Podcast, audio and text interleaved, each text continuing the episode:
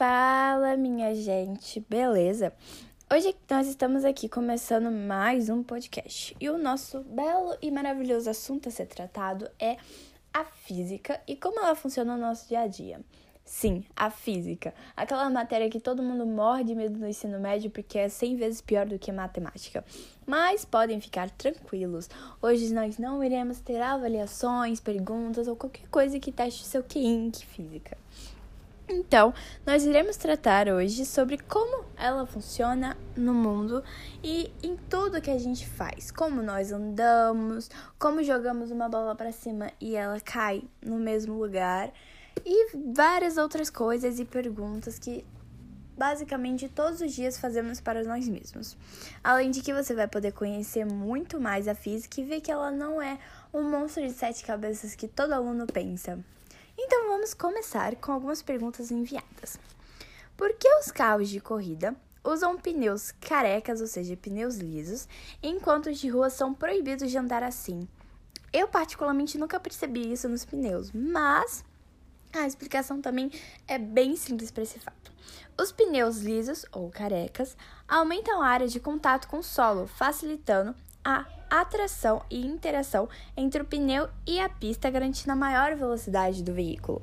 Então, basicamente, esses carros de corrida, eles precisam ter esses pneus lisos para que eles possam atingir uma maior velocidade enquanto estão na pista.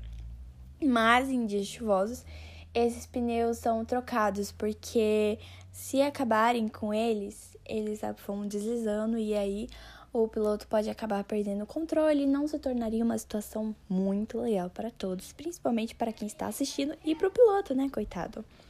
Enfim, outra pergunta. Esse é sobre velocidade. Por que um carro em alta velocidade fica mais leve? Bom, na verdade, o carro, quando ele está em altíssima velocidade, ele não fica mais leve. A consequência do que realmente acontece é que, devido à velocidade, ele deixa de ser impulsionado para baixo, fazendo a gravidade agir. Então, a gravidade vai guiar, basicamente isso, vai guiar esse veículo que está em alta velocidade quando ele deixou de agir por baixo por causa do impulso. É basicamente isso. Então, outra pergunta. Por que você tem que fazer força para se manter em equilíbrio quando o ônibus faz curva?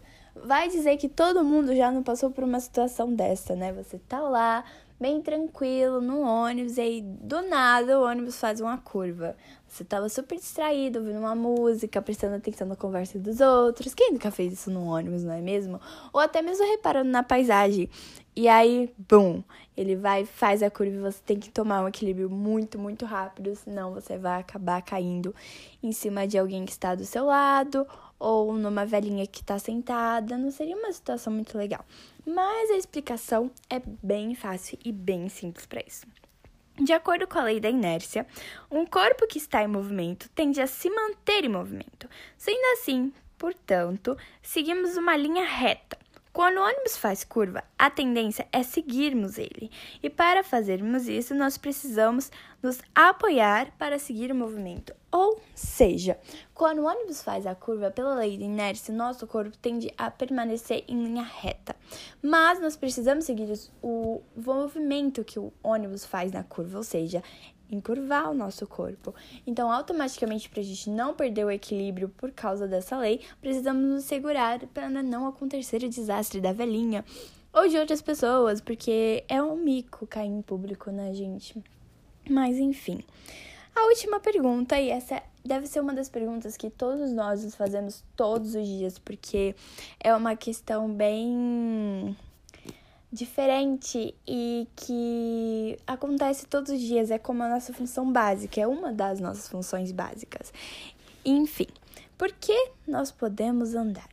É quase um questionamento filósofo. Por que nós podemos andar? Por que nós respiramos? Existo, logo respiro. Enfim. A resposta é bem simples. E olha que eu criei uma nova frase filosófica aqui, hein, gente? Podem anotar que eu vou ficar bem famosa com isso. A resposta para isso é bem simples, simples, simples. Podemos andar pela força de atrito entre os nossos pés e o chão. Por isso é tão difícil andar no gelo, pois o atrito diminui. E esse atrito, gente, ele diminui tanto, mas tanto, que por mais que a gente force a nossa perna, não vai adiantar em nada. Por isso que quando nós forçamos para andar no gelo, a maioria das vezes nós caímos. Então foi isso, eu espero que vocês tenham gostado e aprendido algo a mais com a física. E nós vamos para uma segunda parte, um segundo episódio desse. E eu espero que vocês também tenham relaxado e, sabe, aprimorado seu conhecimento. É isso, galera, e até mais! E aí, galera, beleza? Estamos de volta começando mais um podcast sobre física. Podem ficar tranquilos mais uma vez que dessa vez a gente só vai responder perguntas sobre como ela funciona no mundo. Agora, você já parou para pensar nos soldados e na frequência que eles fazem quando estão andando? Diariamente por aí, bem tranquilos, ou até mesmo na saudação de manhã. E essas coisas da vida de soldado. Bom, eu particularmente nunca aprofundei tanto os meus conhecimentos sobre isso porque eu nunca tive interesse em, soldados e coisas do tipo. Mas é bem interessante a gente pensar em como eles funcionam, as regras e tudo mais. Enfim, Aqui tem uma bela pergunta sobre soldados que essa foi uma curiosidade que até eu fiquei mesmo antes de mergulhar e responder esta pergunta. Mas é basicamente o seguinte: vocês já pararam para pensar por que, que os soldados não podem passar machando sobre uma ponte?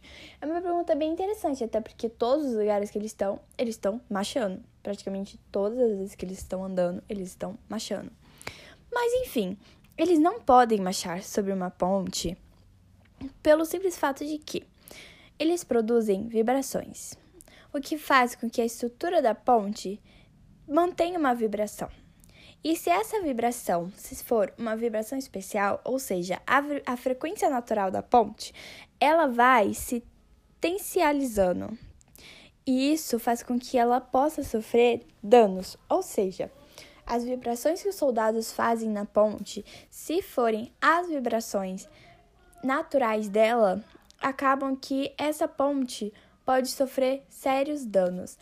Aí eu pergunto para vocês: como que os chefes vão saber quando podem marchar e quando não podem? Ou como eles podem saber a frequência da ponte para estarem ali? É bem simples a resposta. Eles não sabem. Eles não sabem a frequência da ponte, nem sabem quando podem ou não podem marchar numa. Então, por isso que os soldados são orientados a passar pela ponte andando normalmente. Vamos lá. Essa foi uma pergunta muito boa e que eu agreguei para o meu próprio conhecimento em física. Então, Agora vamos à, à, seguinte pergunta: Como vocês recomendariam a um amigo o uso do cinto de segurança baseando-se em uma especialização física? Para quem estudou física aprofundamente ou apenas o básico, tem aquelas três maravilhosas leis, né? Então, essa lei aqui é a lei da inércia. Ela é usada em acidentes, basicamente pelo seguinte fato: quando sofremos um acidente de carro, automaticamente o nosso corpo é jogado para frente. Ou seja, a partir dali, a lei da inércia já está sendo usada. Então, por isso é que é tão importante o uso do cinto de segurança, porque todas as vezes que acontece um acidente de carro e as pessoas estão de cinto, o seu corpo vai para frente, mas o cinto automaticamente trava sabe? Então você não vai totalmente, você não é jogado para fora do carro como deveria ser de acordo com a lei da inércia. Então usem cinto de segurança e muito cuidado ao dirigir, crianças. Então, por que é perigoso dirigir com o carro muito próximo ao da frente? Vocês já andaram numa rodovia ou numa estrada normal em que a alta velocidade é permitida e mesmo assim um carro ficou colado na traseira de vocês ou do pai de vocês? Comigo já, e muitas e muitas vezes. Isso é uma coisa para se preocupar, porque esse ponto pode ser fruto de um acidente, e um acidente bem sério. Pensem comigo. Você está dirigindo bem tranquilamente por uma estrada e logo atrás tem um cara colado na sua traseira. A alta velocidade é permitida ali, mas é claro, sempre tem um limite. Enfim, você está ali vivendo sua vida bem tranquila e do nada aparece um gato e você tem que frear. No que você freia, o carro que está atrás de você, ele não vai ter o tempo certo para conseguir frear também, fazer o mesmo movimento que você fez. Então, automaticamente ele vai bater na sua traseira.